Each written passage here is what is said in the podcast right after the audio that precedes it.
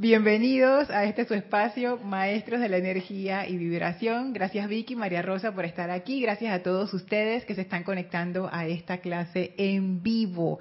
Para dar inicio, vamos a conectarnos con la energía de los maestros ascendidos. Así es que les pido que por favor cierren suavemente sus ojos, relajen su vehículo físico, tomen una inspiración profunda Retengan unos segundos y exhalen soltando toda tensión. Sientan cómo con cada respiración profunda toda esa energía pesada del día, toda preocupación sale de ustedes, sale como una energía oscura que se desprende de su cuerpo y resbala suavemente a una llama blanca que flamea a sus pies. Y esa llama succiona de sus vehículos físico, etérico, mental y emocional toda discordia y la transmuta en luz. Este tremendo impulso purificador que nos deja livianos, nos deja purificados. Y en este estado sentimos como la llama se va elevando con esta energía a nuestro alrededor hasta quedar dentro de un pilar de fuego blanco cristal. Y aquí recibimos la presencia del amado Maestro Ascendido Serapis Bey bendecimos la presencia del Maestro, lo recibimos con todo nuestro amor y sentimos el amor del Maestro dándonos de vuelta esa iluminación, esa comprensión espiritual y ese amor el maestro contento de que estemos visitándolo una vez más, abre un portal frente a nosotros y nos invita a atravesarlo para ir al séptimo templo. Y atravesamos ese portal y pasamos por el primero, segundo, tercero, cuarto, quinto, sexto templo y estamos ahora en el séptimo templo y entramos a ese magnífico templo con el fuego violeta flameando en medio y viene a nuestro encuentro el amado Maestro Ascendido Saint Germain y sentimos cómo somos envueltos dentro de su amor, de su fuego violeta.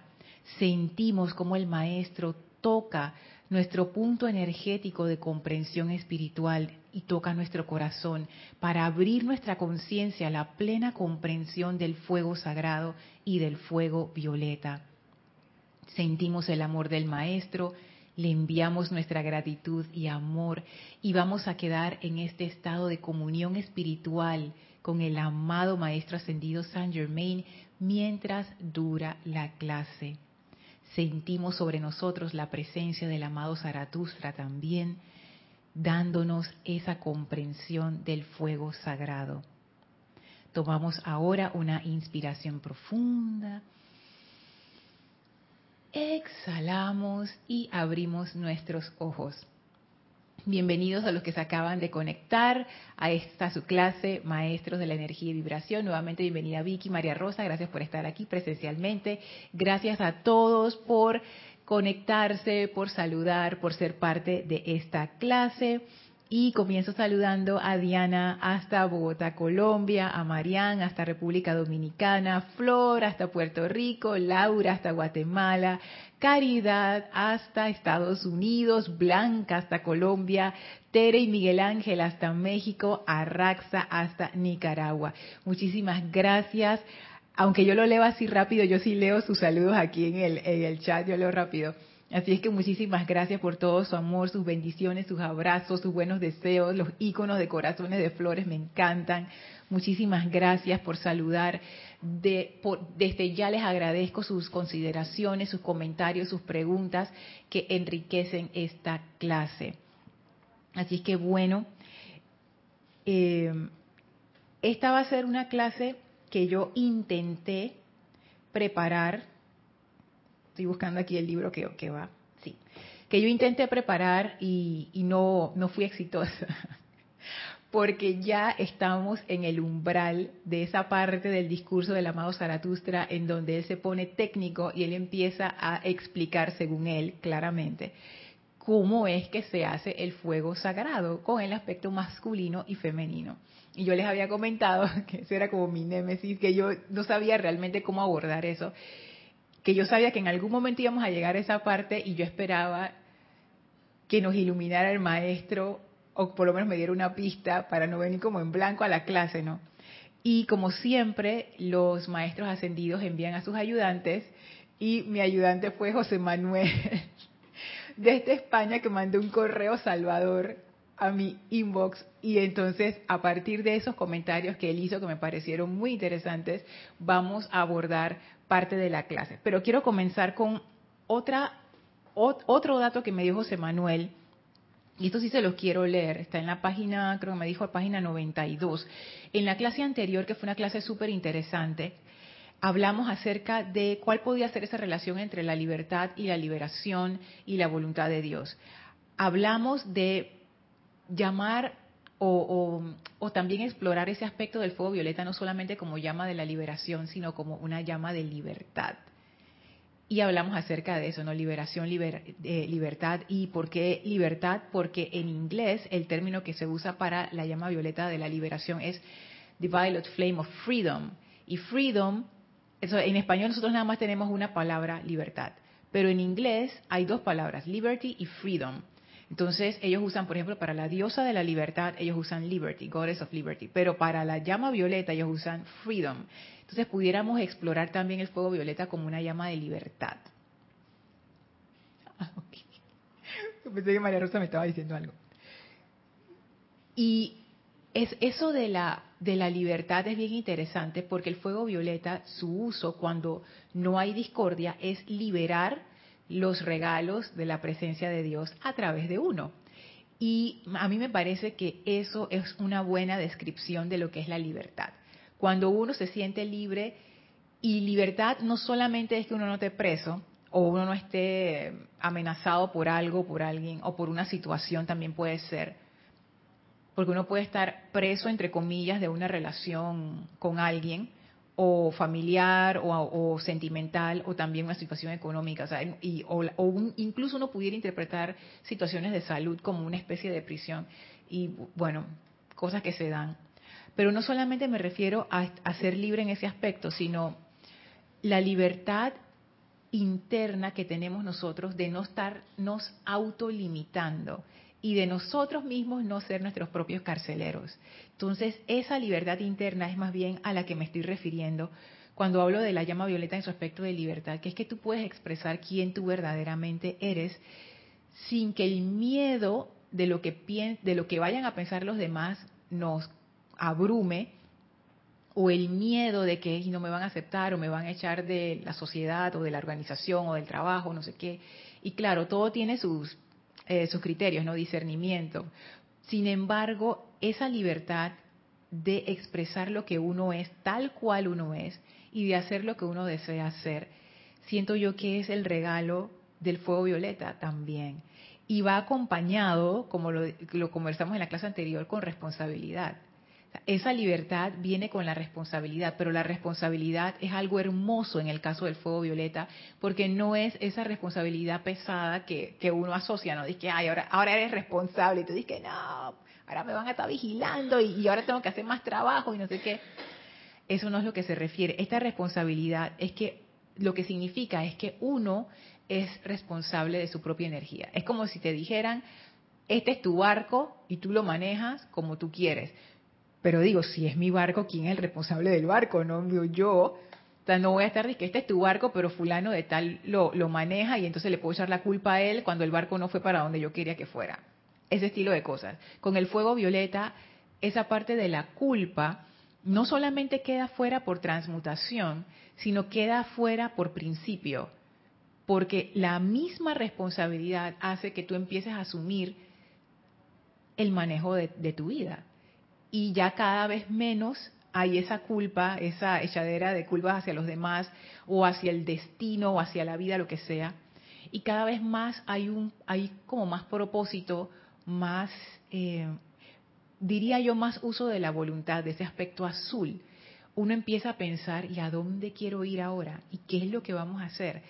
Mientras antes, cuando uno no asumía la responsabilidad de la vida, es yo voy a donde me lleven, eh, yo hago lo que salga, y, es diferente. Uno se vuelve realmente un, maestro de su vida, poco a poco. Esa maestría se va logrando metiendo las manos en la masa de la vida de uno y experimentando, porque esa es la otra, ¿no? No, todos los experimentos salen bien, pero esa es parte de la vida, así es que uno va aprendiendo y va refinando. Entonces, hablábamos que que la voluntad de la presencia de Dios siempre se manifiesta a través de nosotros. Esto es, esto es algo que yo he pensado anteriormente y, lo creo así, pero de nuevo es, una creencia mía, o sea, no quiere decir que sea así, pero yo, yo lo creo así y en la clase anterior que estaba eh, Jaco, él también lo, mencionó, pero él lo, lo, explicó de una manera mucho más hermosa y, y, o sea, como que lo articuló mejor. Pero lo que, lo que lo que estaba detrás de ese mensaje es que la presencia de Dios siempre se está expresando a través de nosotros. La voluntad de Dios siempre se expresa. Entonces, ¿qué pasa cuando la expresión física, por ejemplo, yo salgo con una, no sé, con, con, una mala cara, por ejemplo. Vamos a decir que ustedes vinieron a Panamá, entonces yo les puse una mala cara. Entonces dije, ay, ¿qué le pasó? No sé qué.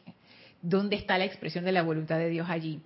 Y yo lo que les decía es que en alguna parte yo había visto esta selección que gracias a José Manuel me la trajo, que está en Electrones en la página 92, en donde dice el maestro que incluso el Mahacho Han, que incluso esas, esas expresiones distorsionadas son la voluntad de Dios, solo que cuando pasan a través de los vehículos y nuestras conciencias, que están todas así como, como llenas de interferencia, se distorsionan pero la fuerza que hay detrás es esa presencia que siempre está manifestándose y que siempre está saliendo a través de nosotros, que es la vida que fluye a través de nosotros, es esa presencia. Cuando hablábamos hace clases anteriores acerca de los electrones, que hablábamos de que en realidad, ¿qué es lo que somos? Somos un ser compuesto de muchos seres o realmente somos todos como un conjunto de electrones que comparten una misma conciencia, o sea, quién sabe. Pero en ese caso, si lo vemos de esa forma, somos una corriente de vida, como dicen los maestros, entonces es la presencia siempre vertiéndose hacia adelante a través del el vehículo que, es, que esté, en, el vehículo en que esté se manifiesta. Y si estamos en el plano físico, la presencia siempre se está manifestando, incluso ahora, incluso ya. Y dice el Mahacho Han en la página 92 de Electrones, Producto de la discordia y la inarmonía, se distorsionan constantemente los tonos de color y música de la imagen, resultando en una radiación que no es ni verdadera ni precisa, así como la disonancia sería el resultado de poner los acordes incorrectos en el piano. Algunos de los aparentes engorros y cualidades humanas en otros son en realidad cualidades constructivas de esa corriente de vida que han sido tocadas una nota hacia arriba o hacia abajo, por lo que consecuentemente la discordia se manifiesta como inarmonía. Así, el poder de Dios se vuelve arrogancia y el amor de Dios sentimentalidad. Ese es el de estos dos ejemplos, ¿no? De una persona que, por ejemplo, tiene mucho de esa cualidad del poder, que es la capacidad de hacer, de actuar, puede ser que cuando tengamos contactos con la persona, lo que experimentamos es arrogancia. Entonces, que no lo soporto. Ahí no puede haber la presencia, pero no, sí se está manifestando, solo que cuando esa presencia pasa a través, esa energía pasa a través de esos vehículos distorsionados, lo que sale es arrogancia, no la cualidad divina del poder de Dios, pero ese, esa cualidad está allí. ¿Tú quieres decir algo, María Rosa? No. Usando la música podemos armonizar, dice el Mahashohan, todos y a cada uno hasta el punto en que su propia emanación se vuelva el tono perfecto para dicha corriente de vida. Y esto a mí me gustó mucho porque no solamente pienso que es la, la música que escuchamos en el plano físico, sino es también como la música interna. Al final la música no es más que energía transmitiéndose a través de un medio y el hecho de poder empezar a autocontrolarnos, asumir la responsabilidad de nuestra vida, a ser más cuidadosos con lo que sentimos y pensamos, siento yo que eso hace que nuestra música interna suene mejor y esas cualidades divinas pasen más fielmente a través de nosotros. Así es que eso es lo que le quería traer, que quedó como colgando de la clase anterior Déjenme ver si hay algún otro comentario en el chat. Hola Rosaura, bendiciones hasta Panamá. Raquel, abrazo hasta Uruguay. Y Patricia, abrazo y bendiciones hasta Chile. Gracias por saludar. Sí, Vicky. Ajá, eso. Sí. Eh, buenas noches. Buenas noches. Agregando un poquito lo que tú acabas de decir, tenemos como estudiante de la luz eh, ver que no podemos confundir lo que acabaste de decir en el sentido de que, que, que a veces salen algunas imágenes distorsionadas o efectos distorsionados porque cualquiera te puede preguntar, dice ah, bueno, pero, pero entonces el maleante, el, el que hace mucho daño también, esa es una energía del Padre. Sí, y, y sí más o menos. Sí, pues desde ya, desde ya porque es el hacedor. Pero, pero también que tenemos que tener algo bien serio que es ley. Que Dios es perfección y es amor. Y las cosas feas que hacemos no viene de Dios. Es decisión de nosotros. Es, es decisión, es decisión nuestra no es de el padre nos da libre albedrío, obvio. O sea que ahí tenemos que tener un poquito de cuidado de pensar de que, ay bueno, pero el que está en la cárcel, eh, eh, sí, pero el que está en la cárcel utilizó esa energía con su libre albedrío para hacer lo que no debía hacer, pero eso no es de, no es la voluntad del Padre, porque la voluntad del Padre es pureza es amor. O sea, hay que tener ese pequeño cuidadito para no de alguna forma caer en, justificar. Ah, sí. Y, y, no tener propiamente lástima de uno mismo como ignorante o algo así. Perdón, no, eso no es así. No nos confundamos. Porque en la vida nosotros yo he escuchado tanta gente que hablamos, y me puedo incluir, de justificar mis errores y hacerme la pobrecita o lo... No, perdón, te golpeaste porque lo decidiste o porque no hiciste nada para evitar eh, eh, eh, el obstáculo que te podía dar. O sea que es muy interesante lo que acaba de decir porque eso nos demuestra que la voluntad del Padre es perfección 100% eh, y que tenemos que tener esa responsabilidad porque cuando ya la comprendemos, manifestamos la, la, la, comprensión para poder elegir verdaderamente ese eso que queremos, de lo que queremos nosotros. Sí, ahí está, eso que dices es muy cierto, eh, Vicky, porque eh, yo, yo les digo, hay gente mala, hay gente que es, mala gente y tiene mala voluntad y hablemos claro, o sea, todos ustedes se han encontrado con gente así, o sea, no es por eso porque, y este, esto es de nuevo, esta es mi conciencia, que lo siento, ella es así, mi conciencia es así. Ey, uno se encuentra con todo tipo de personas en todo tipo de lugares y sí, la personalidad de esa persona, por las razones que sea, porque nadie, nadie nace así. Hay, hay muchas cosas en la vida de uno que contribuyen a que uno agarre para el lado que no es porque eso también es cierto. Y hay cosas sociales, hay aspectos económicos, hay de todo. De nuevo, como dice Vicky, no es para justificar, porque todos tenemos elección. Sin embargo, a veces que la vida se puede volver complicada y se dan estas deformaciones o estas, sí, estas deformaciones de la personalidad en, en donde uno con el afán de defenderse toma estas actitudes que pueden ser agresivas, violentas, arrogantes, etcétera, etcétera. Y lo que dice la enseñanza es que detrás de toda, detrás de toda manifestación está la presencia y que la voluntad de esa presencia es el bien. Sin embargo, cuando esa presencia se manifiesta a través de una conciencia que está distorsionada que requiere purificación, lo que puede salir es cualquier cosa que no necesariamente es el bien para uno o para los demás y uno debe estar como al tanto de eso también.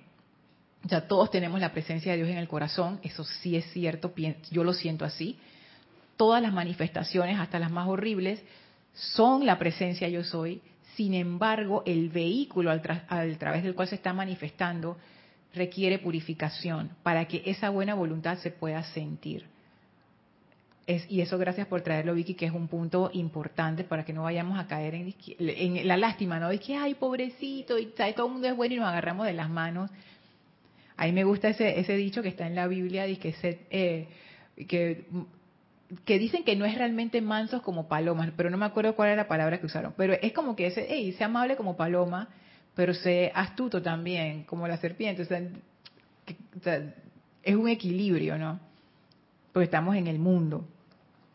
Entonces, antes de entrar, Leti, bendiciones hasta Estados Unidos. Sara, bendiciones hasta México. Gracias por saludar.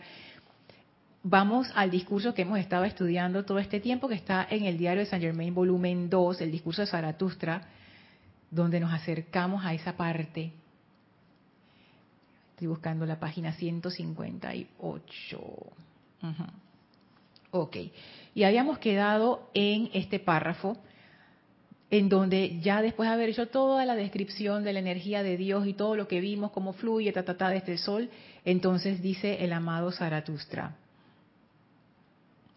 Luego viene la actividad del sacerdote o sacerdotisa del fuego sagrado. O sea, eh, venimos desde todo el recorrido, desde la presencia, desde el sol hasta nuestro corazón físico.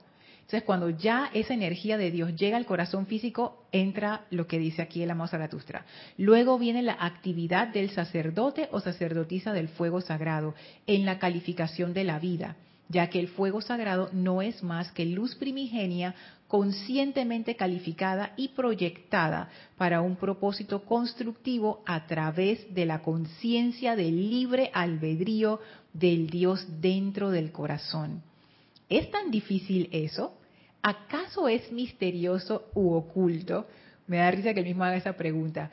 Y algo que habíamos comprendido en las clases anteriores era que ese fuego sagrado realmente para producirlo es que uno atrae energía y la califica a través del poder de sus sentimientos. Yo, por ejemplo, quiero energía de perdón y yo invoco esa energía desde la presencia de Dios y a través de mis sentimientos es como si yo le estuviera proyectando esa energía neutra, ese color, esa música, ese sentimiento, esa vibración del perdón. Y uno utiliza las herramientas que tenemos, la, mente, la mente y los sentimientos para hacer ese acto creativo, que ahí estarían los polos femenino y masculino. La mente como el polo masculino que crea la forma, crea el contenedor. Y el sentimiento como el aspecto femenino que los maestros lo dicen de esta manera, que le da vida es como el aliento de vida, el sentimiento hace que eso, que era una forma, se vuelva algo vivo. Entonces, esa es la creación del fuego sagrado. Entonces sigue diciendo el amado Zaratustra, la vida primigenia, estos electrones utilizables por la presencia de Dios dentro del corazón, es entonces moldeada en forma de acuerdo con el diseño perfecto del cuerpo mental, delineando el cuerpo mental de la llama violeta. O sea, para eso sirve el mental cuando uno visualiza la, llama, uno lo que está dándole es el cuerpo mental a esa llama violeta. Uno está preparando, es como hacer un nido. Ya tú sabes que vienen los pajaritos, pero para que ellos vengan tienes que hacer el nido y con la mente uno crea la forma. Por eso pienso yo que los maestros siempre enfatizan en que para usar el fuego violeta uno debe visualizar ese fuego violeta y te dan múltiples maneras de visualizarlo. Lo puedes visualizar como un pilar, lo puedes visualizar como que estás metido en una llama, lo puedes visualizar también como un óvalo violeta. En, el volumen 2 hay decretos de eso en la parte de los elementales, de que visualicen un óvalo violeta. Lo puedes visualizar como un pilar, no solamente que va hacia arriba el fuego, sino que gira. Ellos le dicen helicoidante, o sea, que es como un pilar giratorio, que es esa visualización, cuando uno logra hacerla bien, es bien poderosa, es bien poderosa. Pero claro, esto, eso ya viene con la práctica, ¿no? Y sigue diciendo el amado Zaratustra, delineando el cuerpo mental de la, llama violeta, perdón, delineando el cuerpo mental, la llama violeta, esa magnífica actividad del poder transmutador, no, aquí hay algo extraño, es entonces moldeada en forma de acuerdo con el diseño perfecto del cuerpo mental, delineando el cuerpo mental, la llama violeta, esa, esa magnífica actividad del poder transmutador de amor divino e insuflando el cuerpo emocional dentro de ese concepto mental, dándole energía y luz.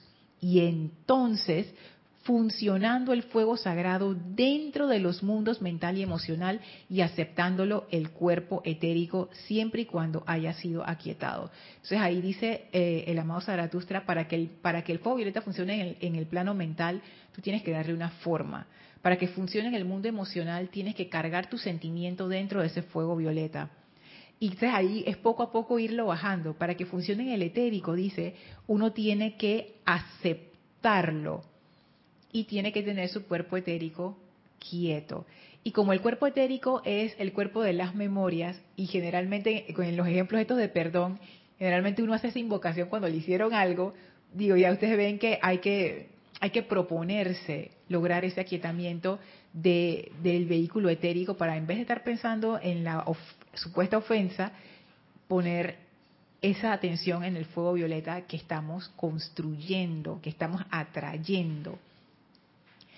Y sigue diciendo el amado Zaratustra. Luego el fuego sagrado es bajado dentro del mundo de las apariencias físicas a través del instrumento provisto para tal conducción, el cuerpo físico, a través de la palabra hablada. Entonces aquí él va el paso que faltaba.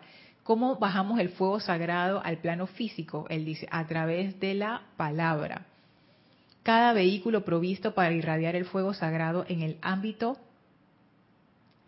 y esfera que está con cada vehículo provisto para irradiar el fuego sagrado en el ámbito y esfera que está compuesto de la misma sustancia. Aquí falta un artículo. Lo que se hace en la esfera mental actúa por todo el mundo mental del género humano en su totalidad. Lo que se hace en los sentimientos actúa a través del mundo emocional de toda la humanidad. Aquello que se acepta etéricamente actúa dentro del ámbito etérico de toda la humanidad. Entonces aquí el amado Zaratustra nos dice que cada vehículo está hecho de la sustancia del mundo al que pertenece. Nuestro cuerpo físico está hecho de sustancia física y por eso puede actuar aquí en el mundo físico. Pero el vehículo etérico está hecho de sustancia etérica y puede actuar en el mundo etérico. Entonces, eso es lo que hace que cuando yo invoco el fuego violeta y primero le doy esa forma mental, lo estoy habilitando para actuar en el mundo mental, pero no solamente en el mío, sino en el de toda la humanidad, porque todo no es que hay que mundos mentales separados. De lo que yo entiendo es, es un mundo mental, como hay un planeta Tierra, o sea, todos vivimos en el planeta Tierra, en el mundo físico. Y lo que yo haga en el mundo físico afecta a todos los demás. Por ejemplo, si yo hago una fogata acá afuera en el, en el Serapis Bay, voy a afectar a todos los vecinos de esta área con ese montón de humo. Pero probablemente no afecte a, los hermanos que están en México, porque la Tierra es enorme, ¿no? Ahora, si se forma un conflicto bélico donde hay armas de destrucción masiva, eso sí afecta a todo el mundo. Entonces depende de la acción también el alcance que eso tiene. Y eh, con el caso del fuego sagrado, los maestros dicen que eso es energía bien poderosa. Así es que hacer esas invocaciones de fuego sagrado sí tiene un efecto constructivo en toda la humanidad. O sea, imagínense el poder que tiene el fuego sagrado de que una invocación o invocaciones rítmicas de fuego sagrado puede cambiar la vibración de todo el mundo mental, emocional, etérico y físico de un planeta. Sigue diciendo el amado Zaratustra, pero a fin de atraer el fuego sagrado dentro del mundo de apariencias físicas, el instrumento físico, las cuerdas vocales, el poder conductor de la mano y la conciencia del instrumento físico tiene que ser utilizado. De allí la importancia de acoplar la visualización, la adoración y las actividades que desarrollan los cuerpos internos con la cooperación física de la carne. Entonces ahí lo que dice el maestro es que no es solamente suficiente para traerlo en el plano físico, nada más dejarlo en el plano mental o en el plano emocional, sino que para traerlo yo tengo que hacer algo físico, porque ese es el conductor. Entonces ahí yo utilizo mi cuerpo como ese conductor, ya sea con, con, el poder de las manos, que uno proyecta energía con las manos, ya sea a través de un canto, ya sea a través de una invocación, un decreto, una afirmación. También pudiera hacer algún movimiento, puede ser una danza, es más, yo me voy más allá todavía. Por ejemplo, personas que, que hacen arte. Imagínense una persona que está haciendo una escultura y que conoce esta enseñanza y dice, yo voy a insuflar esta escultura con la llama violeta del amado Maestro Ascendido Saint Germain. Y cuando esa persona está trabajando en esa escultura, con su vehículo físico, su mente, sentimientos y etérico están con la atención en la llama, visualizando, atrayendo, sintiendo, y sus manos están moldeando esa sustancia, eso queda impregnado con fuego violeta. Entonces incluso funcionaría para pinturas, para escritura, todo lo que podamos hacer en el plano físico, siento yo que queda impregnado con esa energía de fuego sagrado si uno se propone a utilizarlo como un vehículo de la misma manera que las cosas que hacemos diariamente quedan impregnadas con nuestra energía común y corriente. Sigue diciendo, prueba de esto se encuentra en el hecho de que el ámbito etérico, que es el más cercano al mundo de apariencias físicas, ya está lleno de perfección. La séptima esfera que pertenece a su maestro y mi alumno Saint Germain ya se encuentra en pleno uso del poder del fuego violeta.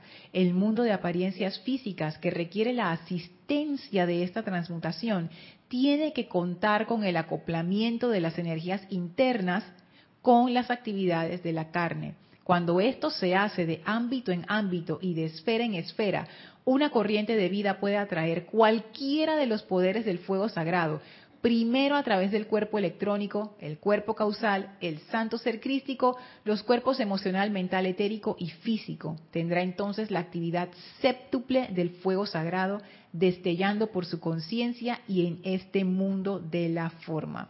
Entonces ahí estamos hablando de una etapa avanzada porque nosotros llegamos como hasta el mental sin problemas, pero una persona que ya esté mucho más avanzada en, este sendero, que ya tiene contacto con, su santo ser crístico y quizás con su cuerpo causal y la presencia, puede hacer esto del fuego sagrado todavía más arriba y concentrar su, vehículo de santo ser crístico en ese fuego sagrado, el cuerpo causal, porque son como cuerpos, igual que, igual que el cuerpo físico.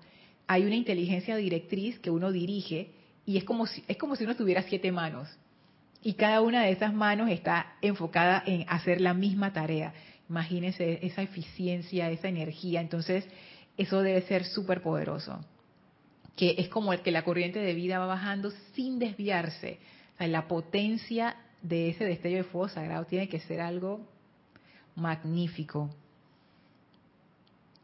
Entonces me salto aquí un pedazo y sigo en la página 160. Y aquí viene la cosa. El fuego sagrado es como el fuego físico, es una actividad de transmutación.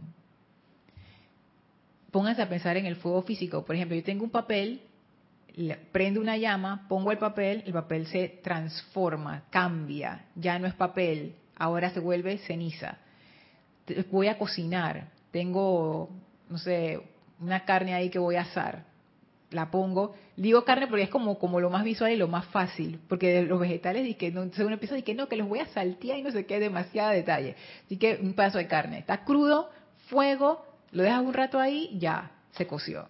Cambió su estructura. Antes era difícil de digerir, ahora es fácil de digerir.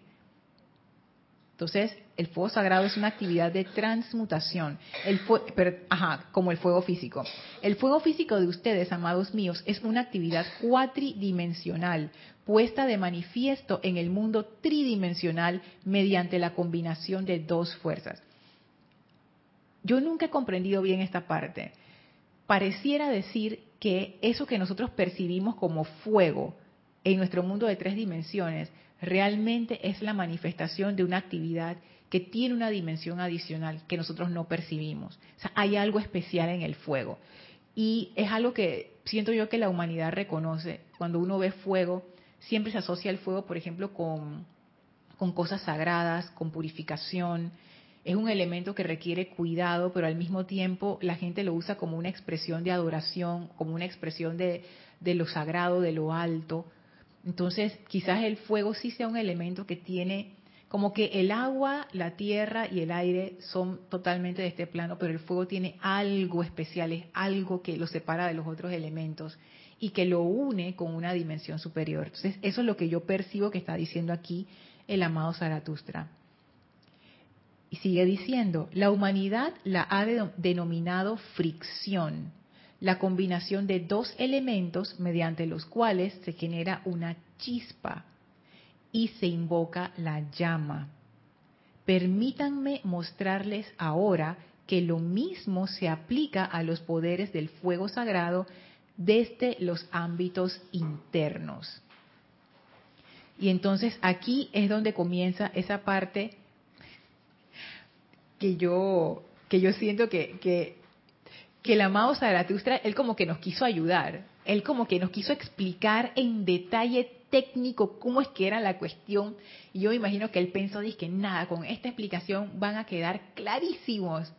Y la verdad es que yo no he logrado descifrar cómo, cómo esto funciona.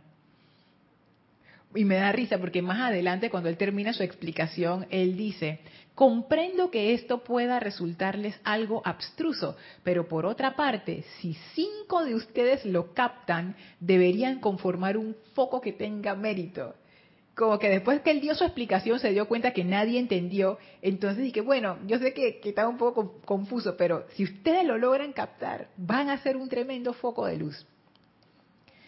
Les voy a ir leyendo tal cual lo que él dice y después, gracias a José Manuel, vamos a empezar a sumergirnos en esa exploración a ver qué ustedes entendieron. Les cuento lo que José Manuel entendió y después ustedes me dirán qué fue lo que ustedes entendieron. Dice así. ¡Ey, Yami! Dios te bendice. Página 160. Es menester combinar los elementos masculino y femenino dentro del mundo emocional o dentro de la mente para generar una chispa espiritual de la cual el fuego sagrado crece, se desarrolla y se expande. Es menester combinar los elementos masculino y femenino dentro del mundo emocional o dentro de la mente para generar una chispa espiritual de la cual el fuego sagrado crece, se desarrolla y se expande. Uno de estos elementos sin el otro es totalmente yermo. Y esta parte es interesante porque él comienza diciendo que es menester combinar los elementos masculino y femenino pero él dice dentro del mundo emocional o dentro de la mente. O sea que él comienza diciendo no no solamente asocien que ah él se refiere a que lo mental es masculino y el sentimiento es femenino. Y él de una vez va diciendo no no hay elementos en el cuerpo emocional que son masculinos y hay elementos que son femeninos. Hay elementos en el cuerpo mental que son masculinos y hay otros que son, que, son femeninos.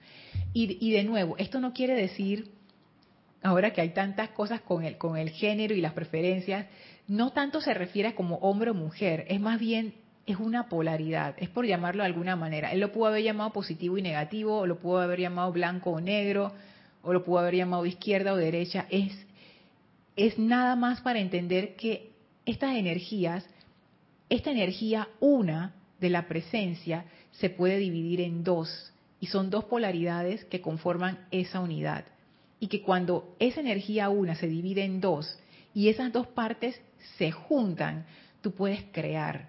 Esa es la parte creativa, el poder del número del, número tres, esa llama triple, por ejemplo, que tiene el aspecto masculino, que no quisiera llamarlo así, el, el, rayo azul, el aspecto femenino, el rayo rosa, y ese aspecto de la mitad, el aspecto medio del rayo dorado. ahí, hay, ahí hay mucha simbología de lo que es el aspecto creativo y el número 3 se asocia con, ese aspecto creativo. De hecho, el tercer rayo se asocia con ese rayo creativo que genera, que sostiene, etcétera, el rayo del amor.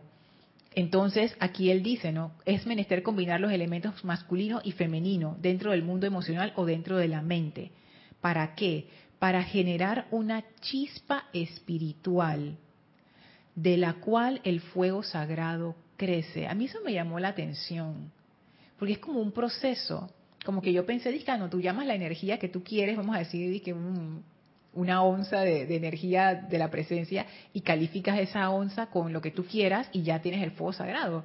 Pero él acá dice que la forma en que se crea realmente es que tú tienes el aspecto femenino y el aspecto masculino, los unes para generar esa chispa de la cual el fuego sagrado crece. O sea, yo no sé si es que la chispa es el fuego sagrado o esa chispa es lo que genera ese fuego sagrado que después crece, se desarrolla y se expande. Y entonces él agrega, uno de estos elementos sin el otro es totalmente yermo. Lo que significa que solamente un elemento femenino no es suficiente y solamente un elemento masculino no es suficiente. Sigue diciendo, en calidad del gran ser en calidad del gran ser traído a ustedes, el sentimiento femenino, repito, ustedes tienen, me da risa eso y que repito, y que, pero repites de qué si no has explicado nada. Bueno, esa es mi mente, esa es mi mente humana. Ustedes tienen adoración, consagración, iluminación y ministración. Estos son sentimientos femeninos. Sentimientos de suavidad, sentimientos de misericordia, sentimientos de bendición. Cuando se utilizan esos poderes, ¿qué es lo que atraen? ¿El fuego sagrado? No, luz, atraen la sustancia luz. A mí me da risa como él plantea este, no, no me da risa, es, como falta de respeto, pero me hace gracia, porque yo me imagino la gente que estaba ahí en ese momento recibiendo esto. O sea, si yo hubiera estado ahí, ya mí, yo no sé qué hubiera pasado. Y es que yo no entiendo lo que me estás diciendo, o sea, ¿cómo así? Y entonces yo creo que el amado Zaratustra se empezó a dar cuenta que la gente no estaba entendiendo. Entonces, después de haber dicho ese primer párrafo, él trató de irse más concreto. Entonces, que bueno, les voy a dar ejemplos porque ahora sí me van a entender. Entonces se pone a dar esos ejemplos. Y sigue, cuando la llama de la adoración, el concentrado del poderoso Chamuel, fluye hacia arriba a cualquier ser libre en Dios o al corazón del infinito, el retorno de ese rayo es una radiación de luz, o sea, no es fuego sagrado, es una radiación de luz. Cuando se combina la llama de la adoración con el sentimiento masculino y se le utiliza para la protección o se le dirige dentro del mundo de la forma como una visitación para llevar la bendición calificada para beneficio de muchos, es allí cuando tienen fuego sagrado y lo pone entre comillas. ¿Alguien ha entendido algo? Vicky dice que no, ella me dice que no. María Rosa, no, yo tampoco. Voy a ver en el chat a ver si alguien ya, ya se le develó el asunto. A ver.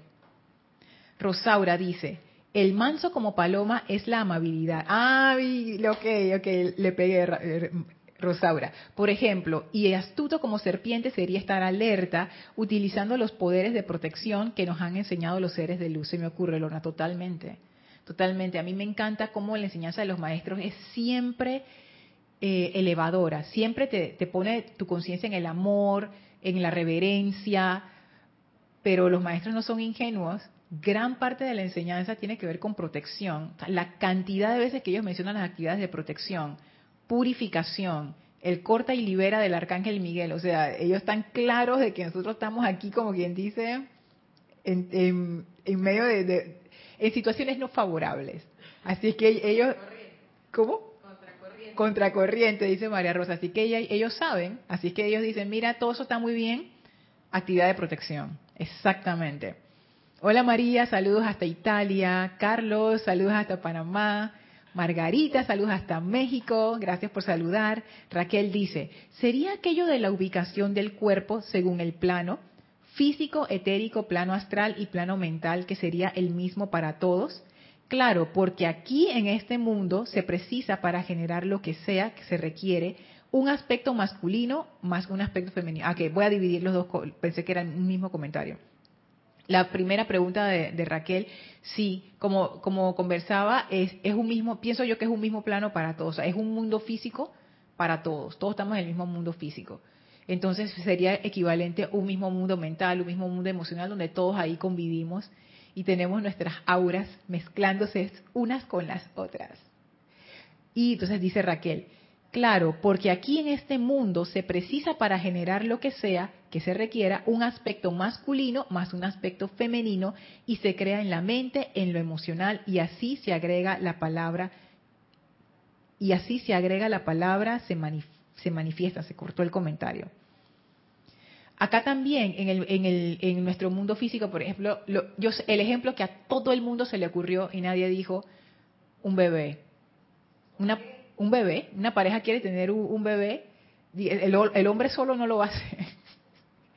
y la mujer sola tampoco.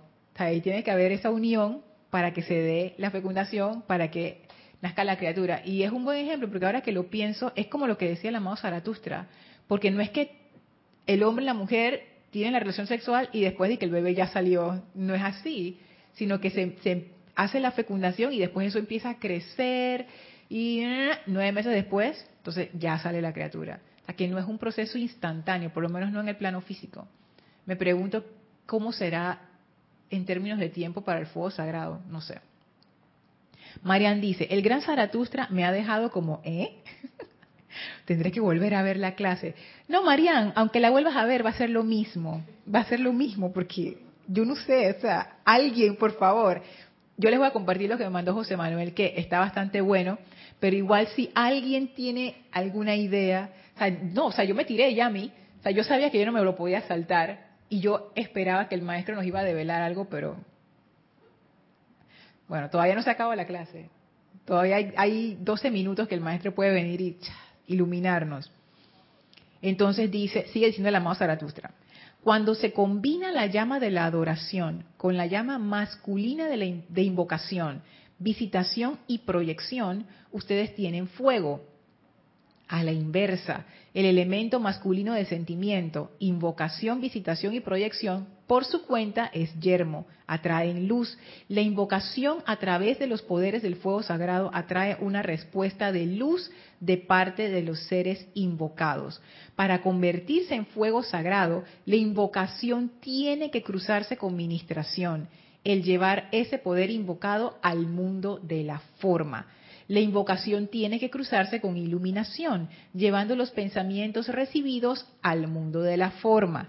La invocación tiene que cruzarse con la actividad de consagración, de manera que las energías atraídas desde el corazón de Dios puedan consagrarse al servicio. Cuando dentro de una corriente de vida se combinan adoración y proyección, invocación y ministración, o se combinan estos elementos, inmediatamente se obtiene el balance que trae el fuego sagrado al mundo de la forma. Desafortunadamente, esta ley no tiene excepciones. Y me da risa porque en algún momento yo dije desafortunadamente esta ley no tiene explicaciones. Porque él aquí termina su discurso, no, no termina, no termina como de, de exponer el ejemplo. Y uno queda como que, Micrófono, micrófono. Tiki. A ver, ilumínanos. Esto, esto último que, me, que acabas de decir, me parece que, que él nos está diciendo que si nosotros no llegamos a la pureza, no logramos nada. Porque todas esas combinaciones que parecen ecuaciones que, vemos, es lograr pureza. ¿Pero por qué? Porque, a ver, explica. Claro, porque si, si tú no creas algo que sea puro, que, que esté, puro, ¿cómo se puede entender la pureza? Eh, que esté compuesta de todas las características que los maestros hasta ahora nos vienen enseñando.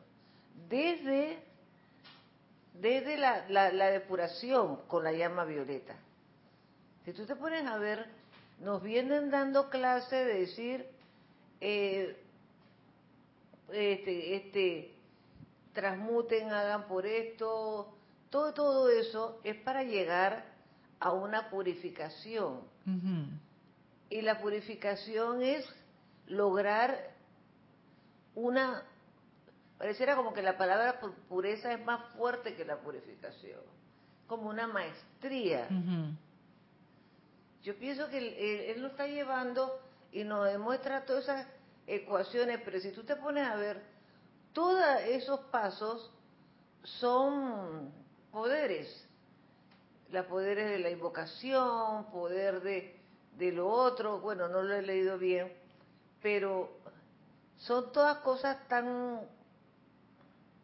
¿Cómo te puedo explicar? No me, no me salen las palabras ahora. Es como que todo es perfección y lo tenemos que mezclar como para llegar a esa a ese fuego y ese fuego tiene que ser cargado con la pureza de todo lo que nos está dando. No se entiende bien, pero yo pienso que sí, que no puede ser endeble, no puede ser suavecito, no puede es como la alquimia, como que fuera alquimia. Sí, sí, tienes que llegar a eso pero no lo puedes hacer con, con minerales así de ay, ay, no sé, ya me volví un guacho. No, pero iba, iba eso estaba interesante por lo de la alquimia, porque con el ejemplo de los minerales, si el mineral tiene mucha impureza y lo mezclas con el otro, quizás no te sale la reacción química que quieres. Entonces, esa pureza tiene, está implícita dentro de la operación. Dentro de esa operación que él decía que yo pensé igualito, son como fórmulas, y que ministración con visitación, iluminación con proyección, no sé qué, no sé qué, ajá. Y a, mí yo todavía, a mí todavía me cuesta entender qué, qué es qué es lo femenino y qué es lo masculino, porque no es que es una cosa, es como que es una característica, más que decir, ah, es esto, porque como decía al inicio, yo pudiera decir que, ah, es que no, lo femenino es lo, es lo emocional y lo masculino es lo mental, pero él dice no, porque dentro de la mente hay femenino y masculino, entonces ahí uno queda, que, hmm". entonces él da el ejemplo a nivel de, de cualidades, tratando de explicarnos qué, como para que nosotros tengamos una idea o nos hagamos un criterio de qué es femenino y qué es masculino. Pienso yo que no lo logró, pero bueno, vamos a ver acá en el chat si hay algo y luego les leo en los minutos que quedan lo que, lo que, la consideración de José Manuel. Dice Raquel, si uno hiciera exactamente lo que dice el maestro Zaratustra, practicándolo exactamente, haríamos los milagros como Jesús y las manifestaciones serían instantáneas, creo. Tú sabes, Raquel, que precisamente por eso es que yo quiero entender esa explicación. Porque esa explicación que él da es para manifestar el fuego sagrado en el plano físico, no en los demás planos, en el físico. Y él está tratando de explicarnos cómo se hace físicamente, cómo tú traes una llama físicamente. Y ya sabemos que la llama lo que hace es que reconfigura la energía alrededor y es tan poderosa que incluso en el plano físico la llama empieza a cambiar las causas y núcleos y por ende cambia los efectos y las formas. Entonces yo también, esa, esa es mi aspiración. No sé si será una aspiración ingenua o, no sé, como que uno tiene como estos sueños raros, pero yo lo que pienso es que si nosotros realmente entendemos lo que él está diciendo, nosotros vamos a poder atraer ese fuego sagrado. Eh, Lornita, sería como, como el proceso del agua, que el agua, el elemento agua, cambia de acuerdo a la radiación. ¿Viste el ejemplo que hace el, científico japonés? Que depende de cómo tú le transmitas esa energía a través del sentimiento, lo que el agua va, va variando. Entonces, yo creo que estamos comenzando a acercarnos un poquito de, cómo podemos llegar a, a, la conclusión del fuego sagrado. ¿no? Oye, me gustó mucho ese ejemplo, porque a lo que Vicky se refiere, de repente las generaciones más jóvenes dicen, ¿qué es eso? Tienen que buscar Masaru Emoto en internet, que él lo que hacía es que él experimentaba cristalizando agua, o sea, la congelaba a una alta temperatura, agua con cierta pureza y él veía los cristales, él veía los cristales que se formaban. Entonces él empezó a hacer experimentos interesantes. ¿Qué pasa si a esta agua que voy a congelar yo le digo muchas palabras negativas, horribles, versus un agua que voy a congelar que le digo palabras hermosas y elevadoras? Y se empezó a dar cuenta que eso afectaba la forma en que se cristalizaba el agua. Impresionante. Entonces él lo que decía es, imagínense si esto es agua a que uno le hace eso, ahora imagínense el agua de nuestros cuerpos, que el cuerpo es, creo que es 80% agua, o sea, se toma casi todo agua. Y el efecto que eso tiene, como que los elementos guardan mucha energía, hay que tener cuidado con lo que uno proyecta. Entonces me gusta ese ejemplo, porque yo pienso que el fuego sagrado es, similar. Tú tienes la energía neutral, tú la calificas y esa energía va tomando una forma, una cualidad distinta. Esa es toda la, es como una alquimia. Nos estamos acercando, Vicky. Rosaura dice, precisamente pensé la purificación en primer lugar. Va la cosa por ahí entonces. Y el propósito del uso del fuego sagrado. Miren lo que dice Rosaura. Precisamente pensé la purificación en primer lugar y el propósito del uso del fuego sagrado determinan que se dé su descarga eficaz. Lo que había dicho María Rosa, la motivación, la pureza de motivo. ¿Por qué yo estoy haciendo eso? Dice Carlos, Lorna, los masculinos son bendición, misericordia y suavidad. No, según el amado Zaratustra, son los femeninos. Pero entonces aquí entramos en esa, en esa disyuntiva de, o sea, porque yo pienso que, que, que no, yo, yo pienso que él los intentó dar como ejemplos para entender qué es lo femenino y qué es lo masculino, pero el problema de eso es que eso se define, o sea, uno se define con base en otro. Es como el concepto de yin yang. Si ustedes, si ustedes buscan en internet yin, yang, el concepto de ese círculo que ustedes ven que tiene una parte blanca y una parte negra y un puntito negro en la parte blanca y un puntito blanco en la parte negra, que es un símbolo oriental antiquísimo que explica precisamente eso. uno se define con base en el otro. Por ejemplo, em, la, el sol sería lo masculino y la luna sería lo femenino, en la cultura oriental de donde esto salió, en la cultura china. O, por ejemplo, ellos decían que en una, en una montaña, el lado que está soleado es el lado yang, el lado masculino, y el lado que está en la sombra es el lado femenino, el lado yin. Lo receptivo es el yin, lo, lo que se proyecta es el yang. Entonces ellos tienen un montón de ese tipo de relaciones, pero al final lo que uno va adquiriendo es como, como un criterio para entender esto que estoy viendo, ¿qué es? ¿Tiene más yin o tiene más femenino o tiene más masculino? Entonces todo se todo es, se define con base en el otro. Por ejemplo, ¿cómo yo sé que algo es alto? Porque yo sé que algo es bajo. esa es la cosa de la dualidad. Sí, María Rosa. Eh, buenas noches. A mí siempre me ha resultado el concepto de femenino y masculino dentro de la enseñanza como el aspecto creador y el aspecto sostenedor. Mm, entonces, si uno viera el aspecto femenino como creador, creador desde el punto, desde, que, desde el símil de que el cuerpo emocional es la planta eléctrica de, la vida. Y el, y el cuerpo el cuerpo mental que vendría a ser el cuerpo masculino el aspecto masculino tendría que sostener. Y uno si hablara de fuego sagrado uno podría pensar bueno por qué te están pidiendo el balance entre ambos porque no es solo precipitarlo sino también sostenerlo si no, tendría como quien dice una pequeña llama que prendió y al segundo se apagó. Entonces, uno quiere el fuego sagrado para un uso sostenido o para una purificación o para una manifestación. Entonces es como decirte, bueno, ok, vamos a precipitar el fuego sagrado, te voy a dar el dominio y la maestría, pero queda después de paso decir qué tanto soy capaz de sostenerlo. Entonces, tú recibes y sostienes o sostienes solamente brevemente o, vas a sostener en el tiempo. Y la actividad del maestro Saint Germain era como que, oye, hay que tener resultados.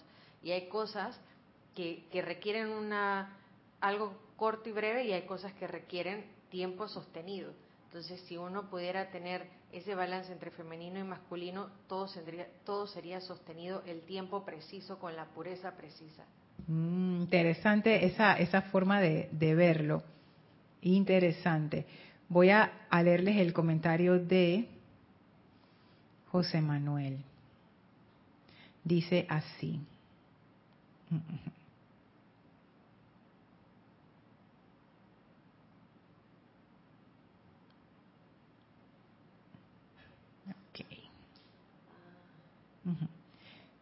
Eh, el amado Zaratustra habla de la fricción del elemento masculino y femenino para generar una chispa espiritual de la cual el fuego sagrado crece.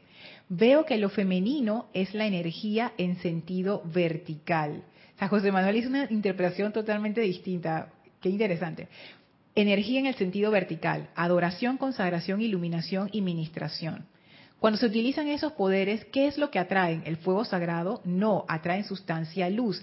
Esa luz viene a través de nuestra conexión con los planos superiores. Lo masculino es la energía en sentido horizontal, invocación, visitación y proyección.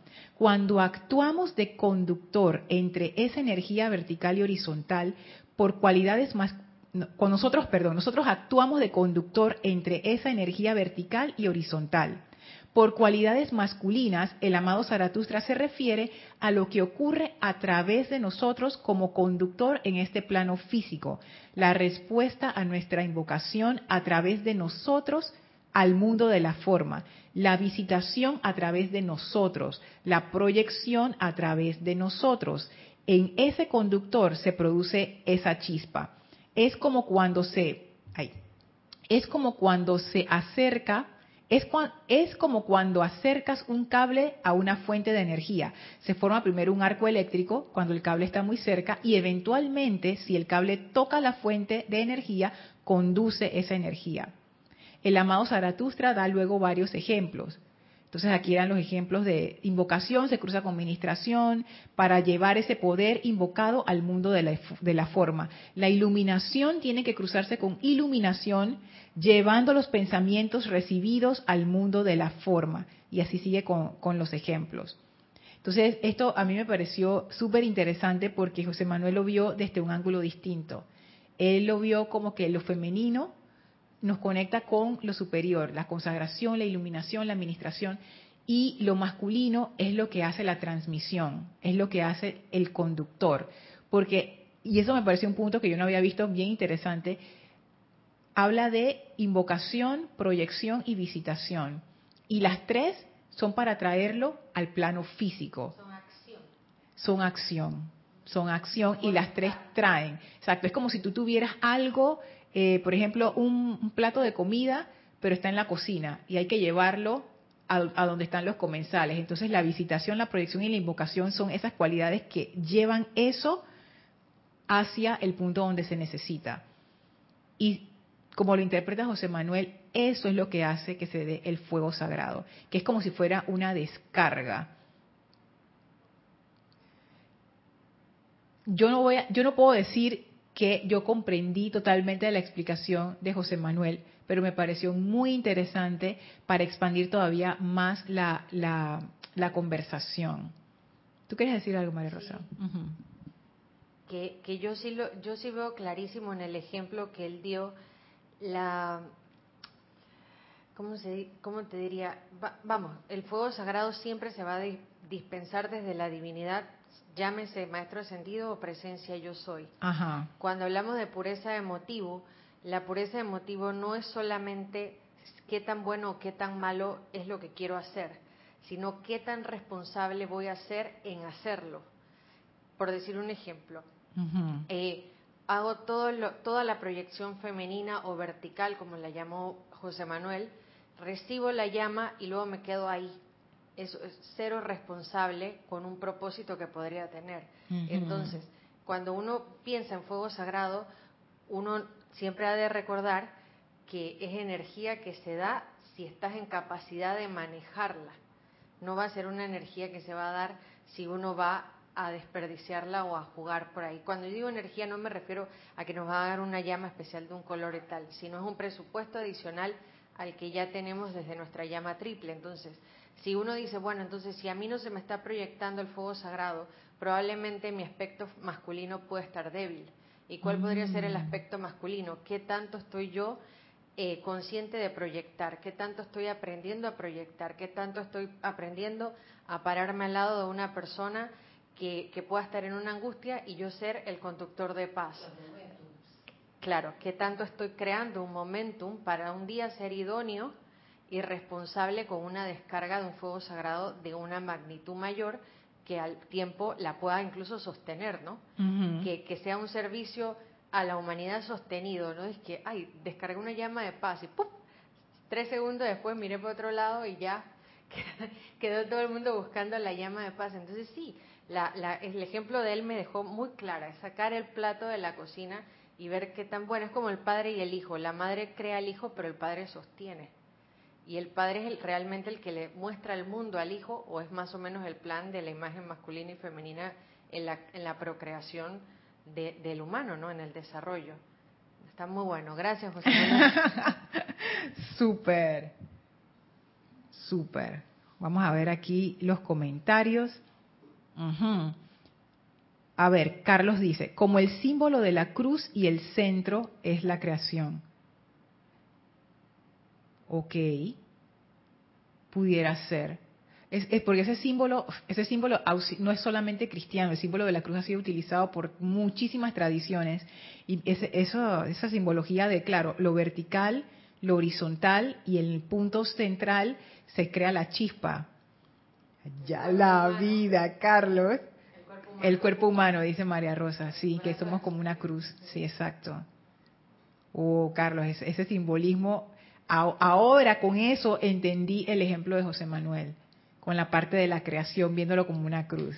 Ay, Dios mío. Diana manda gracias y soles. Yo espero que eso sea, que eso significa que tú comprendiste y que en la próxima clase Diana nos vas a iluminar. Marian dice, oh, ya entendí. Gracias al hermano que escribió ese email.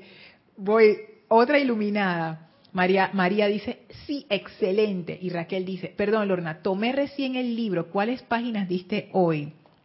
Diario de San Germain, volumen 2, página donde está la cosa espesa, 160, 161. Pero lo que había leído antes está en las 158 y 159. Así que bueno, vamos a dejarlo hasta aquí con estas consideraciones. Por favor, si se les ocurre algo durante la semana, me pueden escribir lorna.serapisbay.com porque han habido varias cosas que han salido muy interesantes. Pureza de motivo, la parte de la pureza, la parte de la, de la cruz con la creación en medio, la parte de lo vertical, lo horizontal, la parte que decía María Rosa de, de cuando yo invoco este fuego sagrado, ¿qué estoy haciendo yo para proyectarlo y para para usarlos. Mm, qué interesante. Así que bueno, no sé si alguien tiene más comentarios. Yami, ¿quieres decir algo hoy? No, hoy Yami está en silencio. Así que bueno, hoy está emocionante. Vamos a ver la próxima clase qué pasa, a ver si, si develamos más cosas. Vamos a despedirnos entonces del maestro, por favor. Cierren sus ojos suavemente, tomen una inspiración profunda. Exhalen y sientan esa dulce radiación del Maestro Ascendido Saint Germain, del amado Zaratustra, envolviéndonos en fuego violeta. Sentimos esa descarga de amor, ese abrazo divino de estos seres y el Maestro ahora abre un portal frente a nosotros. Enviamos nuestra gratitud y amor al amado Saint Germain, al amado Zaratustra por este privilegio y avanzamos a través de ese portal para regresar al sitio donde nos encontramos físicamente, aprovechando para expandir esa radiación de amor del fuego violeta a todo nuestro alrededor. Tomamos ahora una inspiración profunda, exhalamos y abrimos nuestros ojos. Muchísimas gracias. Voy a ver si quedó algo más. Ok, no, por si alguien, no vaya a ser que alguien hizo un último comentario y ese era el comentario de la iluminación. Así que bueno, seguimos en la clase que sigue. Gracias Vicky, gracias María Rosa, gracias Yami, gracias a todos ustedes que estuvieron conectados y participando. Gracias a los que, a José Manuel, gracias a los que van a ver esta clase en diferido. También recuerden mandarme sus consideraciones si las tienen. Yo soy Lorna Sánchez, esto fue Maestros de la Energía y Vibración y deseo para ustedes mil bendiciones y una feliz noche. Muchas gracias.